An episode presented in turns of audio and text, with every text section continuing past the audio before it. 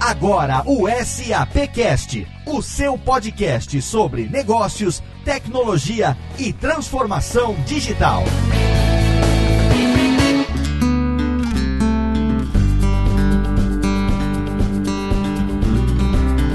Olá, seja muito bem-vindo. É com prazer que recebo você aqui para mais uma edição do SAPcast, o podcast da SAP Brasil, nosso encontro quinzenal para falar sobre negócios, tecnologia e transformação digital. Eu sou Léo Lopes e hoje a gente vai receber aqui um grupo de convidados para falar sobre a transformação digital na época da quarta revolução industrial. A gente está vivendo isso nesse momento, isso está impactando diretamente no comportamento das empresas e para falar sobre sobre isso, eu tenho aqui os meus amigos diretamente da SAP Brasil, começando por ele que está aqui comigo desde o começo, Rodrigo Murad. Tudo bem, Rodrigo? Tudo bem, Léo. E com você, tudo bom? Eu tô ótimo e eu quero saber quem é que está aí do seu lado hoje. Maravilha, Léo. Hoje a gente está aqui na SAP com o Sérgio Cruz. O Sérgio Cruz é nosso diretor Brasil da área de serviços da SAP. Tudo bom com você, Sérgio? Bom dia, Rodrigo. Bom dia, Léo. Tudo ótimo. É um grande prazer participar pela primeira vez do SAP Cast e vamos lá nessa jornada desse dia de hoje. Seja bem-vindo, Sérgio. A gente promete que vai ser tranquilo, viu? Não precisa ter medo não que o SAPcast é bem sossegado aqui. Afinal de contas, você tá na sua área de expertise. Tenho certeza que vai acrescentar bastante pro tema de hoje. Rodrigo, você convidou também pessoas que não são da SAP Brasil, mas que são parceiros aí no dia a dia e que tem muito para acrescentar nesse tema, não é? Isso aí, Léo.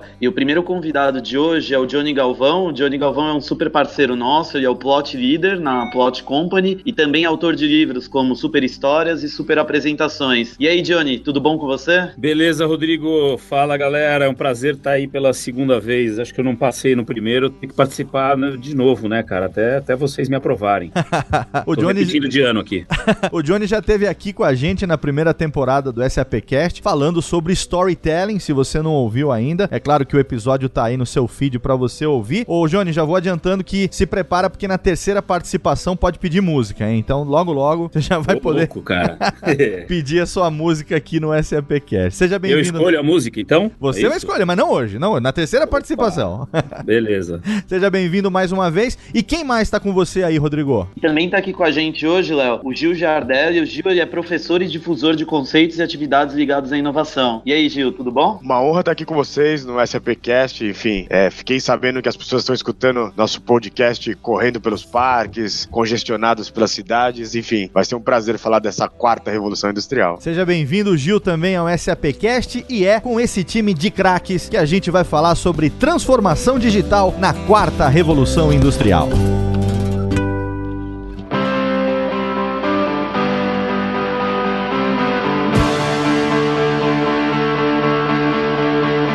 Tema constante aqui no SAPcast, inclusive tá na nossa marca a transformação. Todo mundo sabe disso, quem ouve o SAPcast já tá ligado no que é que a gente vai falar a respeito de transformação digital. Mas agora a gente vive uma realidade totalmente diferente de alguns anos, né? A gente tem a presença hoje de um mundo totalmente diferente, um mundo virtual, e nesse mundo virtual as mudanças ficaram cada vez mais intensas, cada vez mais profundas, o que faz com que todas as empresas, não só as empresas do ramo digital, mas todas as empresas tenham que revisitar suas estratégias para que elas não sejam pegas de surpresa com as mudanças que estão acontecendo. E nesse momento não adianta uma reinvenção. A gente ouve muito falar que o que precisa mesmo é ter toda uma nova invenção. E essa demanda gera uma pressão real, uma pressão é, psicológica até que a gente nunca viu. Eu queria começar perguntando para o Sérgio, qual é a sua visão, Sérgio, dentro desse cenário, como vice-presidente de serviços de uma empresa de tecnologia como a SAP, que é protagonista dessas mudanças que estão acontecendo.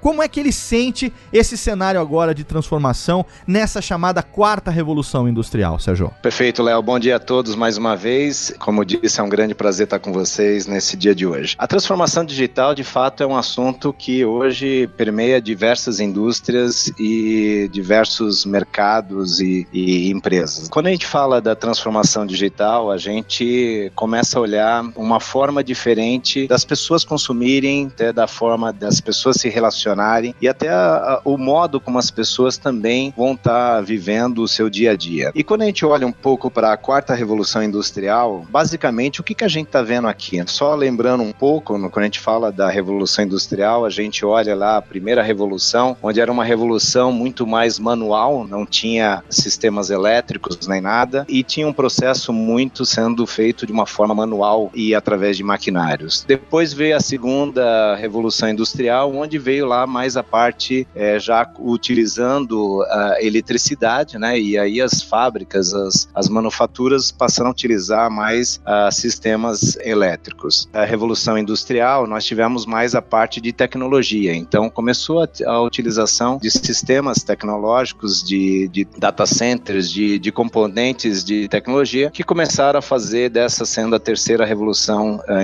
industrial. E a quarta revolução industrial, o que, que vem a ser, né? O que, que vem se colocando muito no mercado na quarta revolução industrial? Vai ser uma revolução onde praticamente dentro das fábricas, dentro das empresas de manufatura, nós vamos ter todos os sistemas automatizados. Nós não vamos ter praticamente pessoas trabalhando dentro dessas fábricas e a gente vai ter os processos totalmente automatizados. E aí, com o advento de internet das coisas, de, de cloud, isso faz com que de fato cada vez mais a gente tenha ali uh, situações onde as máquinas vão tomar decisões para determinados processos, vão tomar decisões para determinadas ações que aconteçam dentro de uma fábrica. Então, de fato, é uma transformação grande que vai acontecer, basicamente aqui quando a gente fala das indústrias, uma revolução grande dentro das fábricas e dentro das empresas de manufatura. Com isso, traz também conceitos como a geração dessas informações, como trabalhar essas informações com modelos analíticos, utilizando learning machine, utilizando outros conceitos que de fato vão fazer com que cada vez mais essas máquinas tomem decisões. Então, acho que é um pouco do panorama aqui, do, de fato, da, da sua pergunta, Léo, dessa revolução, né? Ao invés da reinvenção, de fato, é uma invenção, conceito de negócios dentro dessa quarta revolução industrial. Perfeito. Ô Gil, como é que você enxerga isso? Você que, é, além de professor,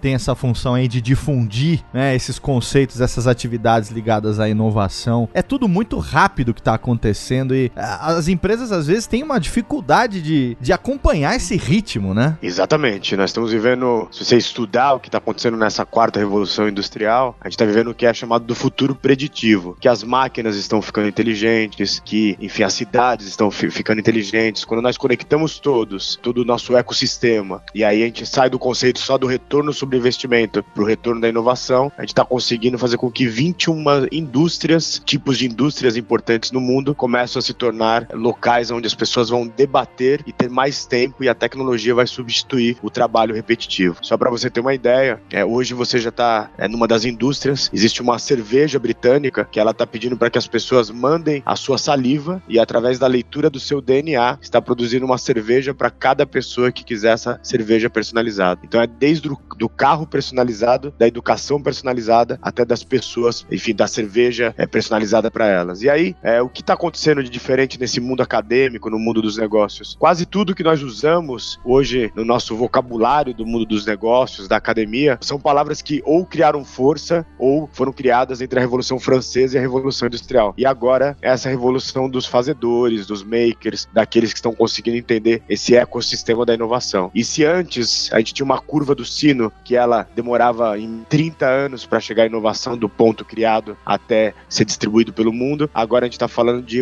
de barbatana de tubarão. Tudo que você pensar hoje, em um ano, você ou algum concorrente vai colocar isso no mercado. Então, não é mais o mais rápido comendo o menor, é o mais lento ficando para trás. Tem uma frase, eu não sei de quem é, eu adoro decorar frases e não saber qual a fonte delas, né? Mas tem uma frase que diz o seguinte: que a diferença entre a ficção e a realidade é que a ficção tem que fazer sentido. Né?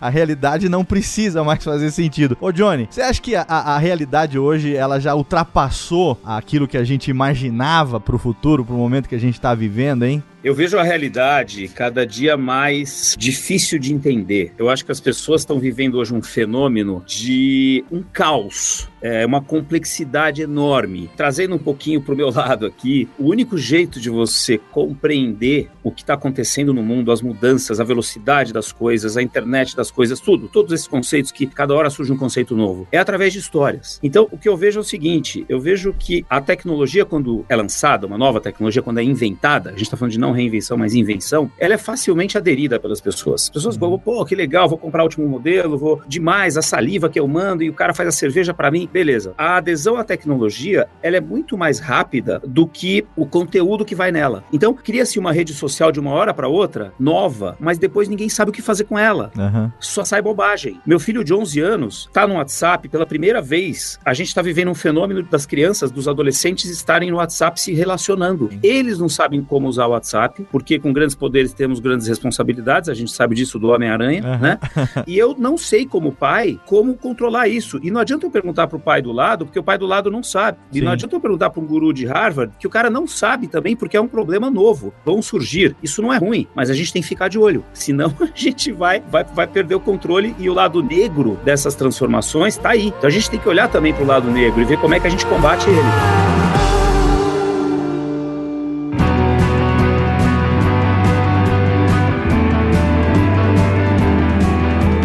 A gente tem três convidados com três visões que se complementam, né? A gente tem o Johnny com essa visão dele de contador de histórias que tem tudo a ver com o que a gente está vivendo e, e, a gente sabe que ninguém vive sem histórias, né? Só que hoje as histórias acabaram ficando até é, mais uh, sensatas do que a realidade. A gente tem o Sérgio dentro do dia a dia de uma empresa como a SAP e a gente tem o Gil que tá aí, enfim, no dia a dia dele também vivendo esses conceitos. Eu quero fazer uma pergunta para vocês agora para levantar uma, uma reflexão que é meio tipo comercial de biscoito, sabe? É vende mais porque é fresquinho ou é fresquinho porque vende mais, né? Eu queria fazer a seguinte pergunta: considerando as mudanças tecnológicas, que é basicamente o tema do programa de hoje, tendo em vista essa quarta revolução industrial, e também dentro das mudanças tecnológicas, a busca das empresas em se manterem líderes num mercado que é tão competitivo, que é tão inovador, ou seja, você precisa estar atento, precisa estar de olho às novas tendências. É realmente ficar de olho ao que é tendência para você se adaptar e não ficar para trás? Ou é você criar novas tendências tendo como base o que a tecnologia tem proporcionado? Como é que vocês enxergam isso? O que a gente está vivendo hoje é que os modelos tradicionais de administração, de educação, de, de enfim, é, recentemente um doutor em economia e comunicação da Alemanha ele disse que a democracia não está preparada para a disruptura digital, preparada para a quarta revolução industrial. É. E isso não é só a democracia, isso são as empresas. As empresas hoje, elas estão tendo que viver diariamente o que a gente chama daquela gestão da mudança, que tem três pilares: a gestão do presente, a gestão da inovação e a gestão do futuro. Qual o problema de você ter essas três gestões no dia a dia? Que as pessoas estão sem tempo para nada e elas começam a viver a gestão do ai meu Deus, isso é para ontem. Então, quando você vive o ai meu Deus, isso é para ontem, o ponto mais importante da quarta revolução industrial é repensar novos modelos de negócios, novos modelos de trabalhar. E aí, quando a gente começa a enxergar da academia que faz a ligação para o mundo dos negócios, as cinco forças de Michael Port, a fábrica de alfinete de Adam Smith, a eficiência operacional do poder do mercado, a GM de Peter Drucker não está mais fechando a conta. Eu tive acesso a um, a um estudo das empresas mais inovadoras em 2016 e aquelas que mais gastaram em inovação, em desenvolvimento de produto. Existe um descompasso sobre isso. Então você está vivendo uma era agora que a gente está tentando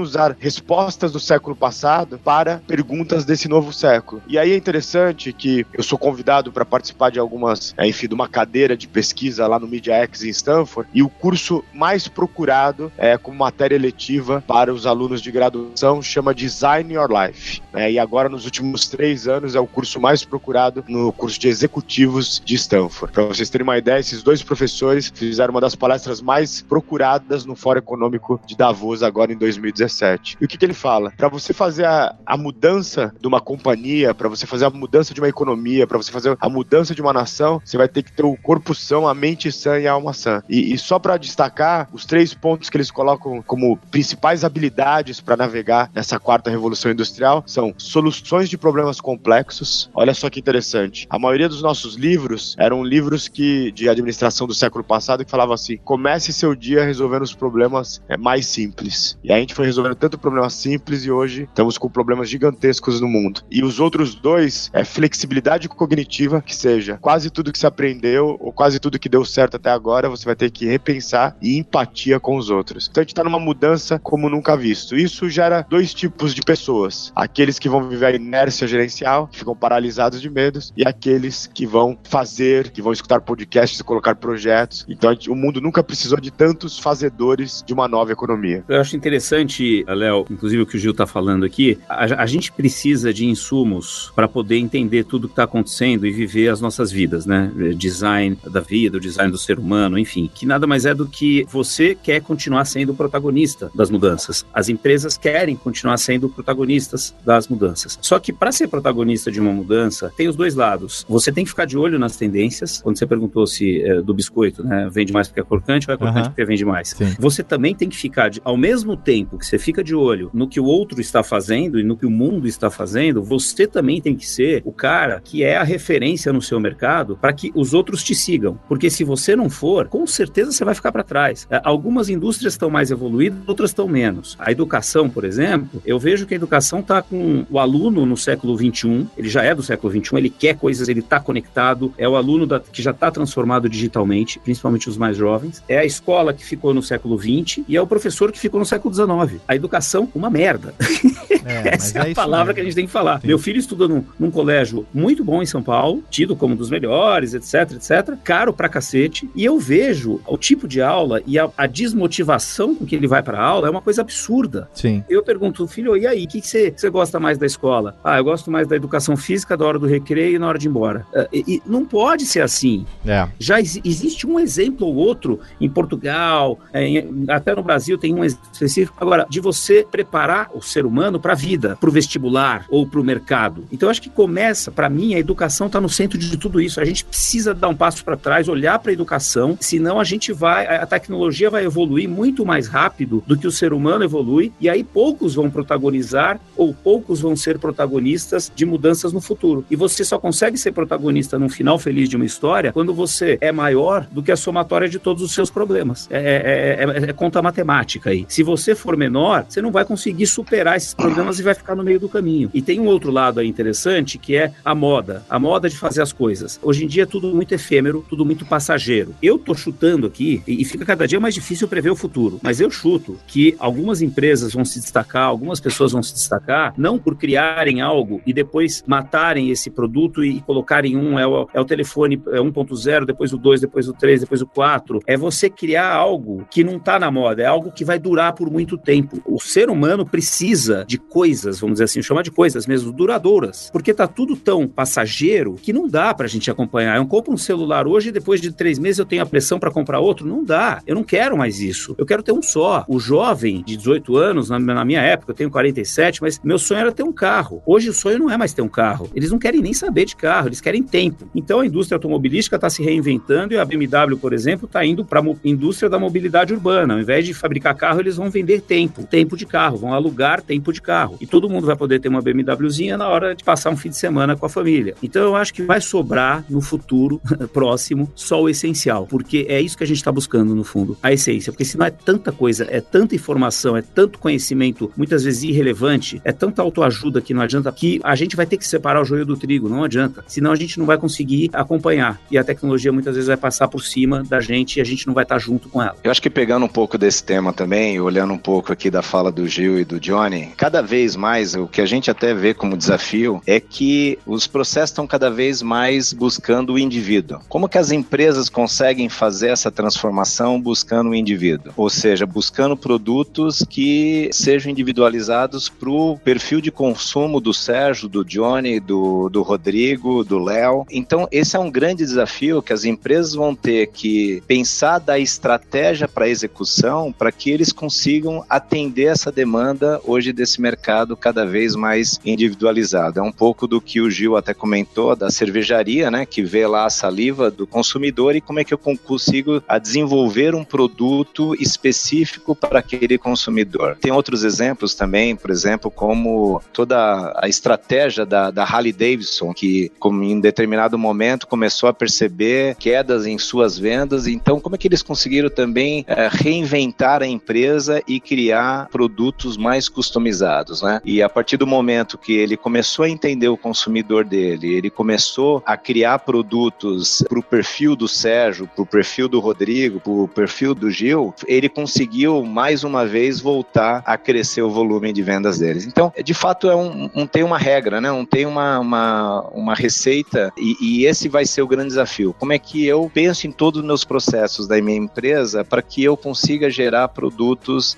individualizados? E aqui eu queria pegar um pouco, né, do, do que o Johnny até falou de contar histórias, né? Eu acho que é um pouco disso, né? A gente vai ter que ter essa conversa cada vez mais próxima, as empresas estarem mais próximas dos consumidores, entender como são os hábitos de consumo, como é que as pessoas vivem, quando a gente usa aí redes sociais para buscar essas informações, como é que a gente cria fóruns de discussões, como é que a gente usa os, os blogueiros, né, para conseguir também coletar esse tipo de informação e, de, e do, do perfil dos consumidores. Então, vai passar por aí também, né? Como é que a gente conversa, conta histórias e conversa com diversos consumidores, mas que a gente consiga atender um público alto para que eu possa entender o meu consumidor, repensar a minha estratégia de empresa, um pouco disso que eu falei, né? Pensar da estratégia para execução para que a gente consiga gerar esses produtos individualizados. Para muita gente, inclusive para muitas empresas, essa coisa de estar tá presente no mundo digital não, não fica muito clara, né? A gente tem empresas de todos os tamanhos e em todas as regiões do planeta e essa coisa da conexão, essa coisa do virtual, ela não é clara para muita gente. Muita gente acha que isso é realmente complicado, no entanto, a gente está sempre buscando a simplificação dos processos. Como é que vocês veem no dia a dia essa realidade? Como que a gente descomplica a necessidade de você estar. Porque é uma tendência que não tem volta, na verdade, não é nem tendência mais, é realidade. Ou tá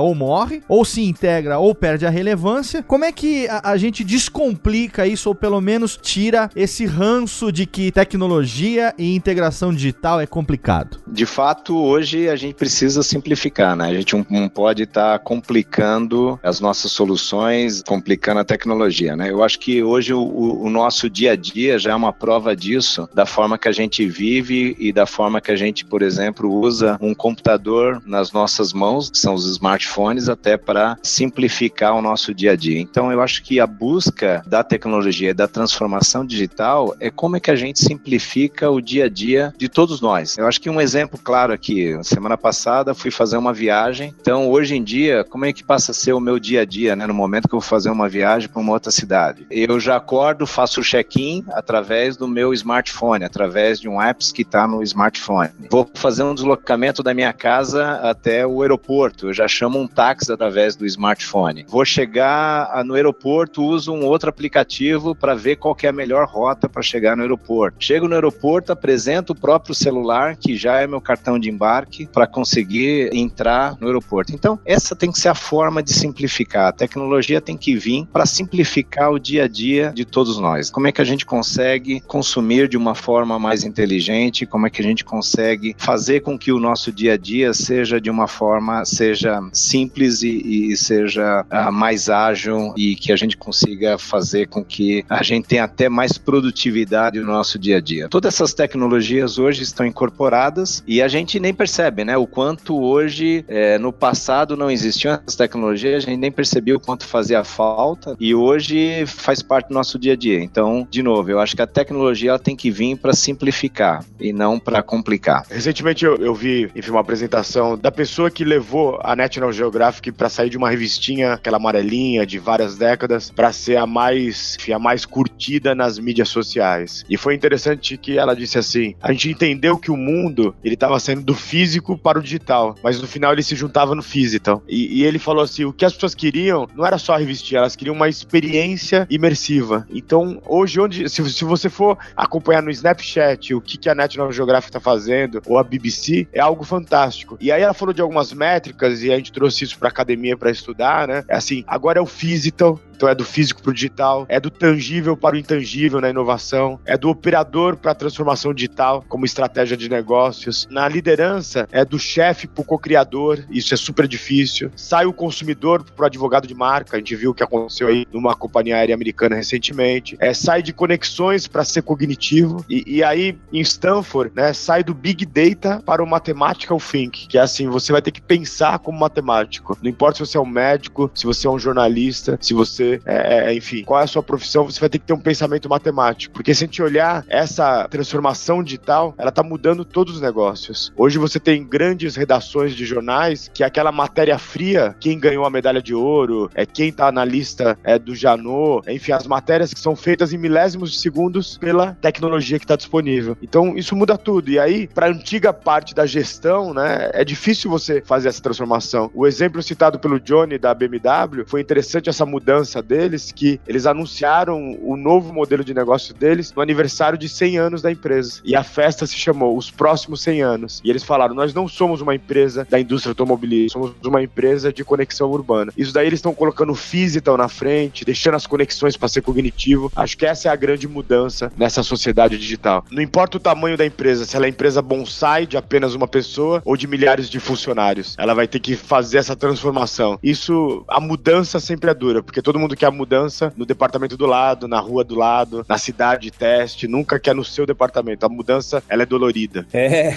muito louco isso, o, o, o que o Gil tá falando, porque, no fundo, tô, tô pensando aqui, assim, realmente, toda pequena empresa de uma pessoa ou grande empresa globalizada vai ter que mudar. E o ter que é muito forte, né? É, não é que, ela, que eu quero, é eu tenho que. Quando eu quero, é diferente. As pessoas vão ter que achar esse desejo, porque quando é, você tá mudando porque você é obrigado mudar, fica mais difícil. Quando você está mudando porque você deseja mudar, fica mais fácil. E para você desejar mudar, vale a pena entender uma questão de comportamento humano aí, que é a tecnologia está evoluindo. E empresas como SAP, graças a Deus, existem, porque eles, a, a, SAPs da vida, vão ter que lidar com a complexidade, porque não é fácil uhum. fazer o tipo de solução que a SAP faz. Mas para quê? Para que a minha vida, como consumidor de SAP, fique mais simples. Quando eu compro um, um, um software ou quando eu compro um, um device, não importa o que, pode ser última geração, não quero nem saber. Eu quero facilitar minha vida. Então, nesse sentido, o nosso querido Maslow, daquela pirâmide de necessidades, ele continua atual. As nossas necessidades humanas vão continuar sendo sempre as mesmas. Então, a tecnologia, no fundo, ela muda para que a gente continue fazendo o mesmo. Um exemplo interessante, eu estava ontem, ontem mesmo, ontem, olha que louco, eu acabei anotando aqui a quantidade de inovações e devem ter outras também. Olha a cena. Eu deitado na cama com a minha mulher, estamos assistindo o mesmo seriado. Ela é psicanalista e ela ficou interessada numa série série da Netflix se chama 13 Reasons Why 13 razões por quê. De uma adolescente que se mata, ela grava umas fitas e vai mandando para um monte de gente e cada episódio você vai entendendo as razões dela ter se matar. Eu tava deitado e eu tava no terceiro episódio. Só não vai dar spoiler, viu, Johnny? Que eu não assisti ainda, hein?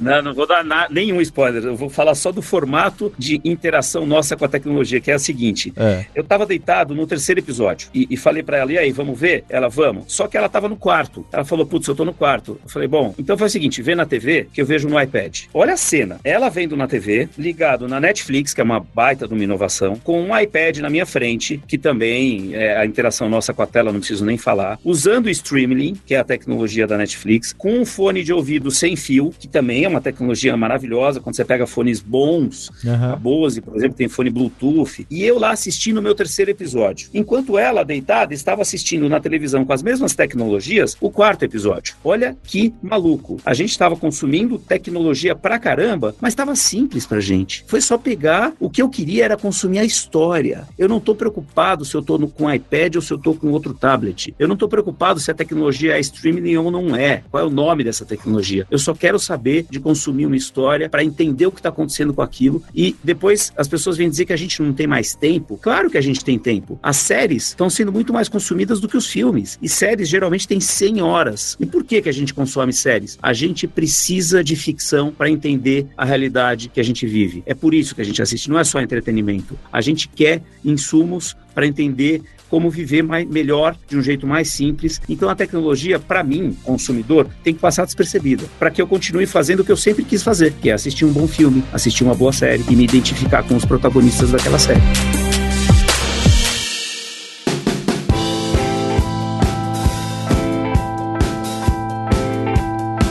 Vocês acham que falta muito para que as empresas consigam efetivamente estarem preparadas para que elas possam construir o seu futuro dentro dessa nova realidade? Com o que, que as empresas, afinal de contas, devem se preocupar? Qual deve ser a postura das empresas face a todas essas mudanças? Eu tive acesso a uma pesquisa global em mais de 40 países e fizeram a seguinte pergunta: Você tem nível avançado sobre a transformação digital? Enquanto 40% na China e México dos executivos responderam que sim, e globalmente a média foi de 33%, no Brasil apenas 9% dos executivos C-levels disseram que sim. O que está em jogo? Nós estamos discutindo se a gente vai usar biquíni, maiô ou sunga branca. Só que na verdade está vindo um tsunami. E quando vem tsunami, no final fica todo mundo nu e a inovação custa caro, a transformação custa caro, mas morrer uma empresa custa mais caro. Então a gente vai ter que se preparar, voltar a estudar, ter a humildade de entender que até aqui a gente levou as empresas para um patamar, mas agora mudaram os jogos e as peças. E aí a transformação digital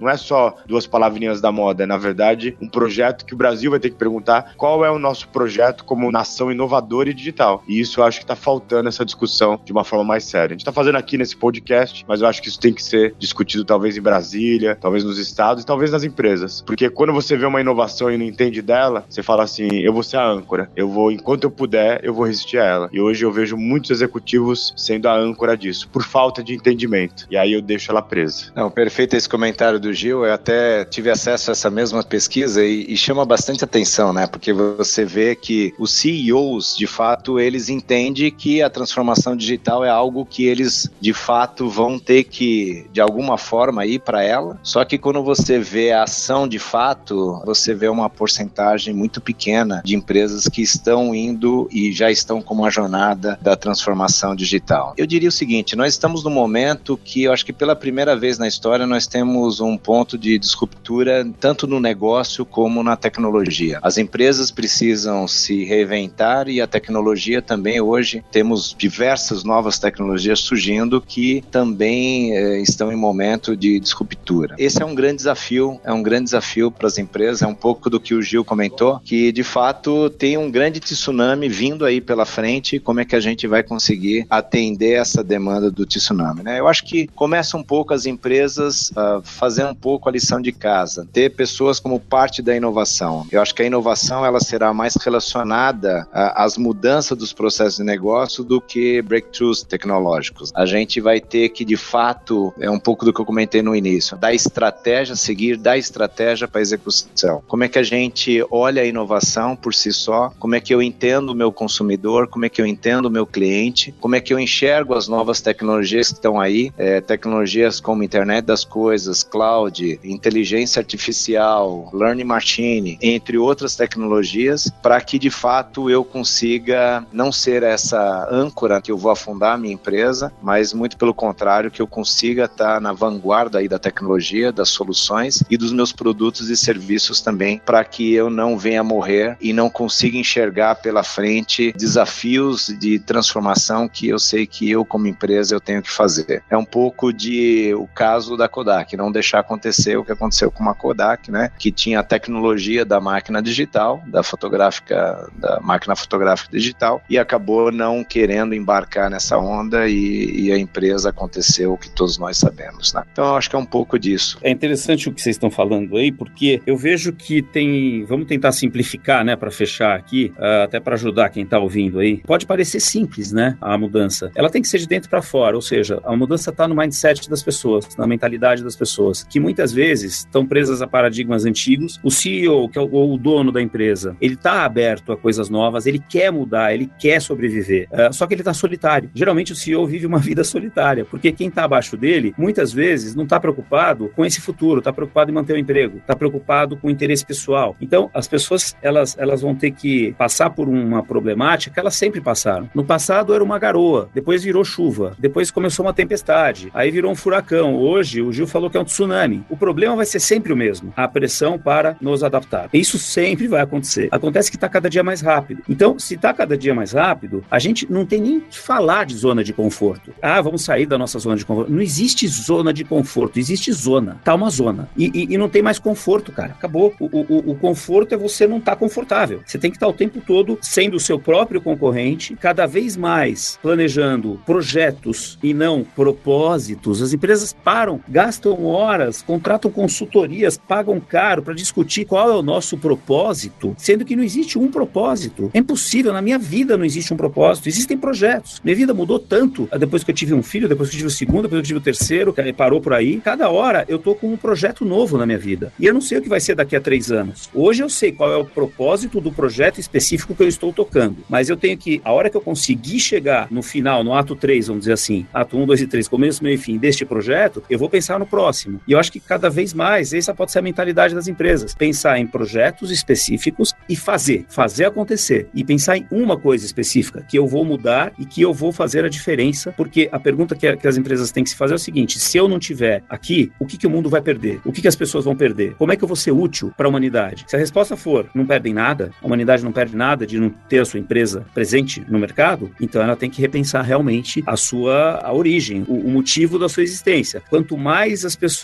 tiverem essa visão de muito longo prazo, tentando prever muito o futuro, mais elas vão ser escravas de um framework, de um roadmap aí que não existe, que é impossível uh, você prever o que vai acontecer daqui a dois anos. Então, faça história, só que faça a história no curto prazo e depois faça a próxima história e viva a sua vida como se fosse uma grande série feita de temporadas e de episódios que continuam. E quem está no centro desse episódio é o seu cliente, é o seu consumidor e você tem que fazer coisas customizadas para deixar esse cara feliz. Isso sempre existiu e eu corro o risco de dizer que nunca vai mudar. O que existe em comum, desde a época que tinha só uma garoa até hoje que tem um tsunami, é que a gente precisa atender os anseios de quem consome o nosso produto, cada vez mais. Sendo que ele consome hoje, não é tão leal quanto era no, no, no passado e ele pode mudar com um clique da sua empresa para empresa concorrente. Então, porra, faça melhor, uh, seja melhor e, e, esteja constantemente usando a tecnologia a seu favor para você poder entregar algo para o seu cliente, para o seu consumidor. É interessante porque o Sérgio levantou essa questão da Kodak, que é um case tão conhecido, né? Que é uma das principais empresas, enfim, aquela que praticamente dominou o século passado com a questão da fotografia, é, é da impressão fotográfica em papel e morreu por ocasião da fotografia digital, porque não viu ali o seu negócio, não viu ali a reinvenção,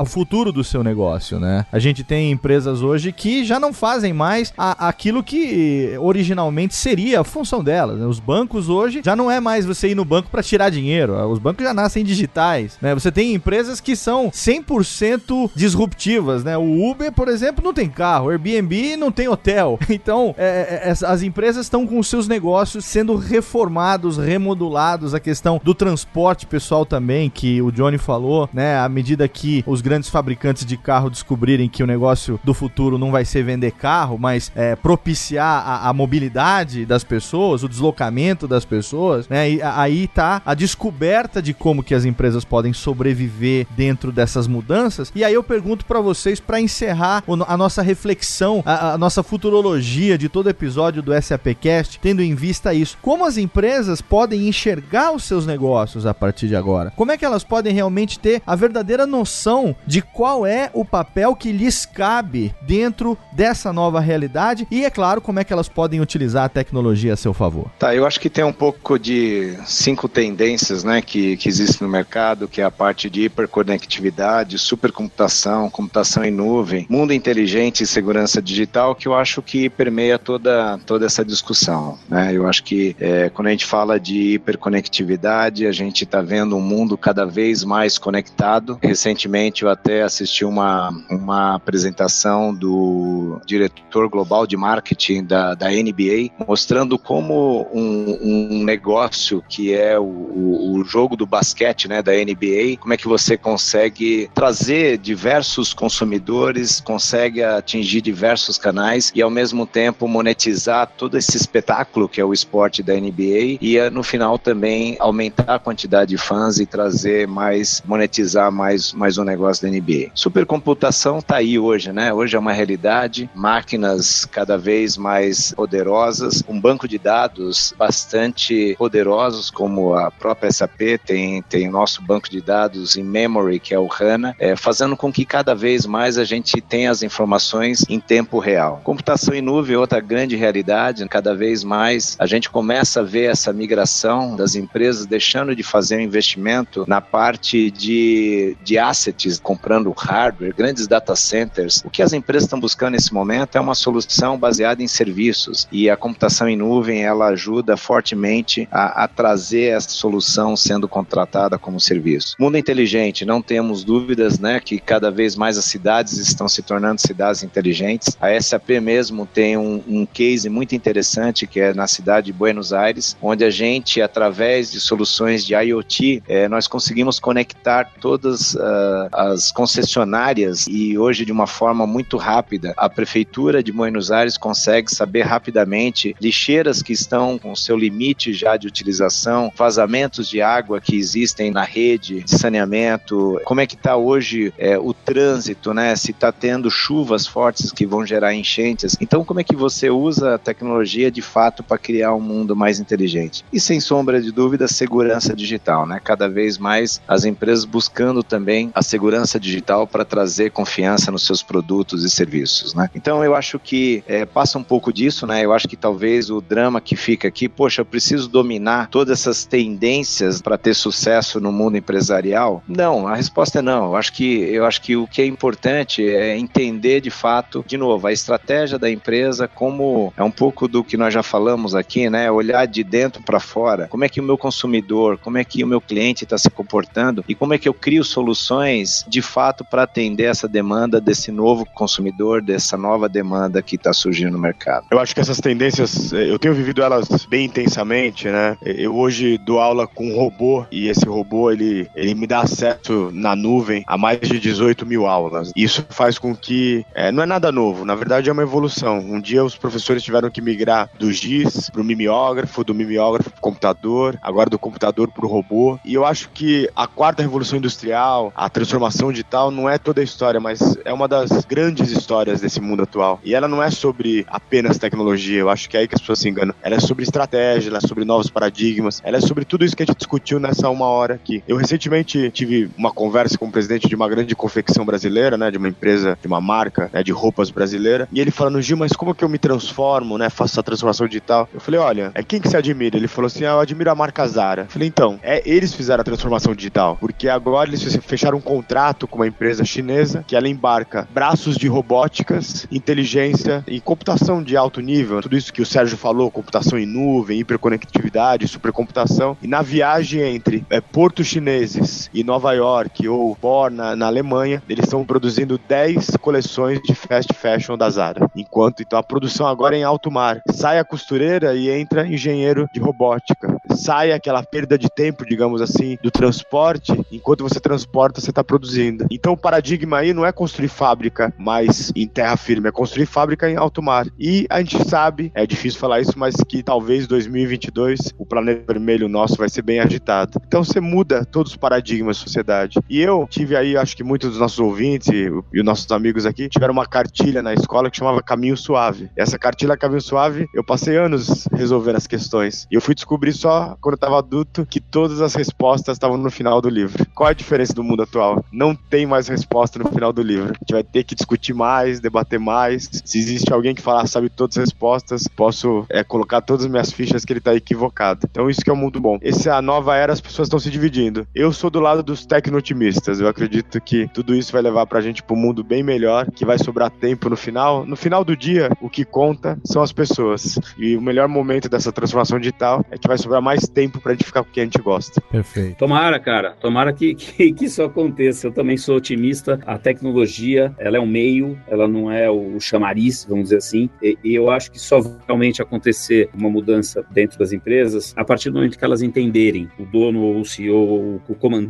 desse barco entender que ele não precisa saber tudo, mas ele tem que se cercar de pessoas que sabem, porque, como você deu o exemplo de uma indústria no varejo, cara, como é que eu entro nessa transformação digital? Ele foi buscar uma informação com você, você falou um negócio que se eu fosse dono de uma empresa, eu já estaria ligado. Pô, caramba, você faz um navio, pô, que legal. Então quer dizer que é possível fazer isso. Então, se eu não converso com alguém que sabe disso, eu jamais vou saber que está acontecendo essa questão da fábrica em alto mar. Da mesma forma que tem esse exemplo pequenininho da Zara, milhares, milhões de outros exemplos de tendências que acontecem e que eu acho que as pessoas podem diminuir a ansiedade, ficarem mais tranquilas, porque tem tanta gente que sabe tanta coisa sobre isso, mas você vai ter que se aliar a essas pessoas. Você cuida do que você sabe fazer. A partir do momento que você tem a informação, a indústria automobilística está indo para um movimento de vender tempo, opa, se eu estou na indústria automobilística, alguma coisa eu vou ter que fazer. A partir do momento que você está indo na indústria hoteleira e vê que você está sendo ameaçado por um Airbnb que não tem nenhum hotel, não é dono de nenhuma propriedade, opa, só que você, como, dono do Airbnb, você também tem que olhar o que você está fazendo. Você criou um negócio que depende muito das pessoas que são os proprietários. E aí começa a ter, aí vem o meu lado realista, que não é nem otimista nem pessimista, que é o ser humano como ele é. Eles começam a fazer tráfico de drogas, começa a ter prostituição. E isso aconteceu no Airbnb. Casas que você aluga já com uma prostituta dentro. Casas que você aluga com drogas. Isso é uma ameaça para o negócio. E o cara, então, tem que. O, o, o, o empresário tem que olhar para isso e falar como é que eu vou mitigar isso? Como é que eu, qual que é o próximo modelo de negócio para que isso não aconteça? Então, não existe resposta, concordo com o Gil, e essa resposta a gente pode buscar respostas temporárias. E logo depois que aconteceu uma mudança, a gente fez a mudança, legal, estamos num outro patamar, temos que mudar de novo, temos que mudar de novo, temos que mudar de novo. E essa é a realidade. E assim a gente faz história, assim a gente consegue ser protagonista da nossa história. Eu acho que a gente tem um futuro promissor pela frente, a expectativa é sempre muito grande. É, sabe o que é mais interessante de tudo? É que daqui a seis meses, esse nosso programa vai estar totalmente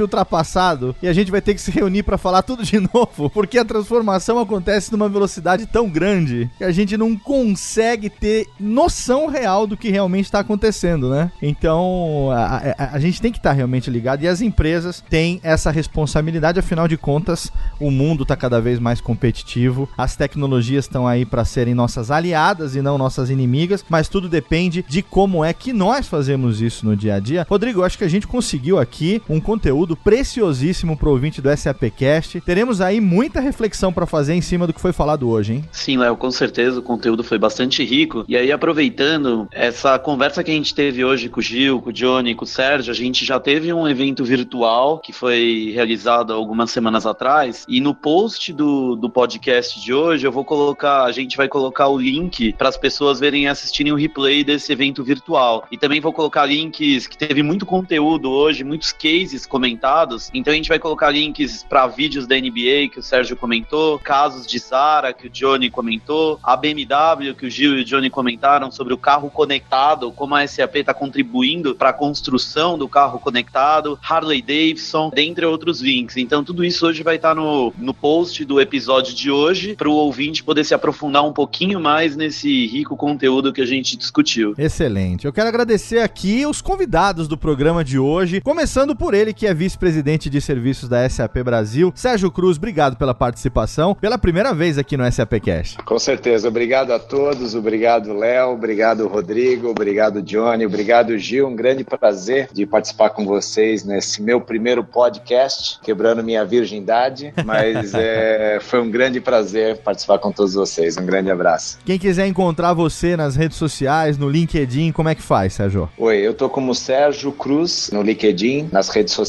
também. Então é só encontrar como Sérgio Cruz. Perfeito. É claro que o link para as redes sociais dos nossos convidados estão também no post desse programa. Quero agradecer também a presença do Gil Jardelli no episódio de hoje. Obrigado, Gil. Léo, amigos, uma honra estar aqui. Enfim, assuntos como esse dão aquela motivação pra gente ter uma ótima semana, um ótimo dia e espero voltar mais vezes e pedir música. Tô na expectativa aqui. Com certeza. Como é que a gente encontra você na internet, Gil? Olha, todas as minhas redes são Gil Giardelli e o meu site, digamos assim, é a grande é, portal para me encontrar, gilgiardelli.com.br. Perfeito. Obrigado pela sua participação e obrigado também a ele que já esteve aqui uma vez, está aqui de novo e estará aqui novamente, eu tenho certeza. Johnny Galvão, obrigado mais uma vez, Johnny. Obrigado a vocês, foi um prazer estar aí com essa turma de primeira e fica aí a, a, a mensagem para a galera que está ouvindo a gente de que quando a gente é criança a gente pergunta o que, que a gente quer ser quando crescer, né? E a resposta é, ah, jogador de futebol, etc. Acho que a pergunta hoje é quem a gente quer ser quando crescer, sabendo que é uma mudança mudança realmente que a gente tem que ter de dentro para fora. Valeu, galera, e vamos embora. Vamos atrás das, das respostas que a gente sabe que não existem, mas que a gente está buscando elas aí para ser mais feliz. Obrigado, Johnny, pela sua participação. Assim nós encerramos o tema principal do programa de hoje, mas ainda volto agora no bloco final de interatividade com meu amigo Rodrigo Murati.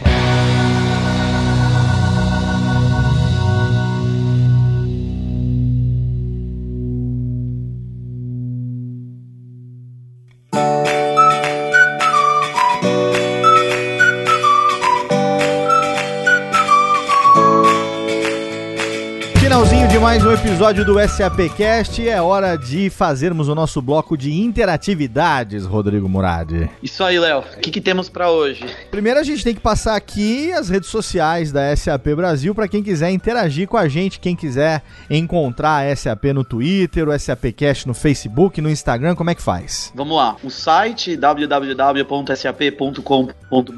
Também temos o Facebook SAP Brasil, o Twitter arroba SAP Brasil e o Instagram SAP Latinoamérica. Nesses canais vocês vão saber tudo o que está acontecendo no mundo SAP e no futuro. E a gente tem também o e-mail do SAPcast para quem quiser mandar dicas, sugestão de pauta, para quem quiser dar feedback dos programas anteriores. Qual é o nosso e-mail, Rodrigo? É o sapcast@sap.com. E aí pensando nisso, Léo, eu gostaria até de mencionar o e-mail que a gente recebeu do ouvinte Flávio Molina, que ele fez alguns comentários bastante relevantes sobre o SAPcast, algumas sugestões, comentou comentou que ele trabalha já há 12 anos tecnologia, que ele se orgulha disso, ele se orgulha da empresa que ele trabalha, que é a Numen na quanto o SAPcast tem contribuído para ele, tanto na vida profissional, com conteúdos esclarecedores e conteúdos inspiradores. Então acho que essa é a linha que a gente está seguindo. A gente também tem o Regilano sempre acompanhando a gente, e eu acho que a gente tem aí dois possíveis participantes de um futuro SAPcast. Olha aí que legal. Você que está ouvindo, você que é ouvinte do SAPcast, você pode mandar o seu e-mail e você pode interagir também através das redes sociais, seja Twitter, Instagram ou Facebook. Se você utilizar a hashtag SAPcast, invariavelmente vai cair aqui no nosso radar, né, Rodrigo? É isso mesmo, isso mesmo. A gente tem sempre monitorado essas hashtags e a gente espera que cada vez mais o ouvinte faça essa interação com a gente. E é claro que a gente tem também o SAP Game, que todo ouvinte do SAPcast pode participar e a cada novo episódio pode garantir 100 pontos nesse jogo. Como é que funciona e como é que faz para cadastrar, Rodrigo? O ouvinte tem que acessar www.gamesap.com.br. Logo que entra na plataforma, ele pode digitar o código SAPcast no game temporada 2, já vai ganhar esses 100 pontos que o Léo acabou de comentar e participar das outras atividades. Tem quizzes, tem códigos, tem hashtags, tem links, acumular pontos e dentro da plataforma o ouvinte vai poder trocar por diversos prêmios que vão estar disponíveis durante o ano no game. Perfeito. Agora, antes de encerrar e passar as nossas redes sociais aqui, eu quero adiantar que em breve teremos a presença de Rodrigo Murad e Max Cunha num certo podcast parceiro aí. Fiquei sabendo que vocês já fizeram a primeira participação do SAPcast num crossover podcastal, hein, Rodrigo? Sim, sim, foi bem legal. A gente visitou a Toca do Léo em Serra Negra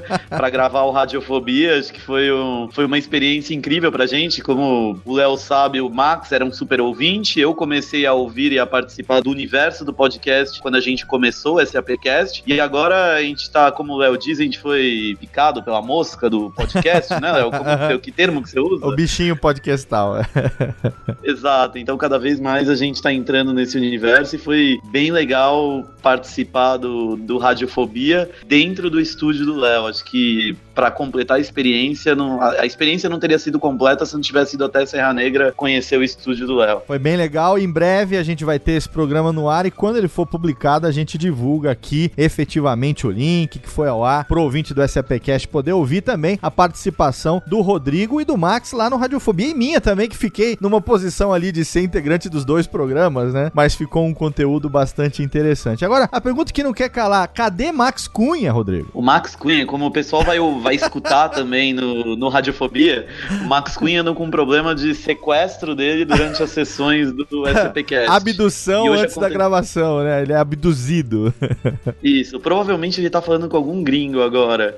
E infelizmente, terceira vez que o Max não participa seguida, Léo. É, então daqui a pouco a gente vai ter que buscar um novo participante. Daqui a pouco é o Max que vai estar tá tocando música pra gente aqui, porque ele não participa dos programas. Mas fica aqui Exato. também o nosso abraço ao Max. Em breve a gente tem ele de volta aqui no SAPcast, desde que ninguém roube ele antes da gravação aí na empresa, né, Rodrigo? É isso, isso. Espero que não roubem mais. Tomara que no próximo o Max já esteja com a gente. Todo mundo que quer também o Max aqui, deixa lá o seu recado nas redes sociais. Queremos Max no SAPcast, manda lá o seu recado pra gente. Ele vai ficar feliz. Se você quiser, é só encontrar ele Max Cunha no Twitter e também no LinkedIn, nas redes sociais. Rodrigo Murad também tá nas redes sociais, né, Rodrigo? Sim, arroba Rodrigo Murad no Twitter, Rodrigo Murad no Facebook, LinkedIn, todo mundo vai me encontrar, é só pedir conexão que a gente pode conversar mais nessas redes também. Perfeito, e eu também tô lá, arroba Léo Radiofobia em todas as redes sociais. Interaja conosco, a gente gosta muito dessa interação e pode ter certeza que a gente vai estar tá rastreando esse conteúdo para trazer para você aqui até o final do ano nos próximos episódios do SAPcast. Terminamos aqui então hoje, né, Rodrigo? Isso, por hoje é só. Por hoje é só, daqui a 15 dias a gente tá de volta no teu feed. Segunda-feira, meia-noite, é dia e horário de publicação do SAPcast. Quinzenalmente, é claro, semana sim, semana não, tem um episódio novo aí no feed para você ouvir aonde você quiser, no seu smartphone, no seu browser, no seu agregador preferido. Daqui a duas semanas, então, a gente tá de volta com mais um episódio do SAPcast para falar, é claro, sobre negócios, tecnologia e transformação digital. Contamos com seu download, com sua audiência. Um abraço e até lá.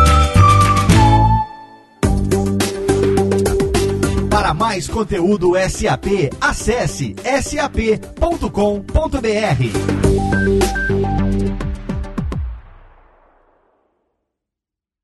Este podcast foi produzido por Radiofobia, podcast e multimídia.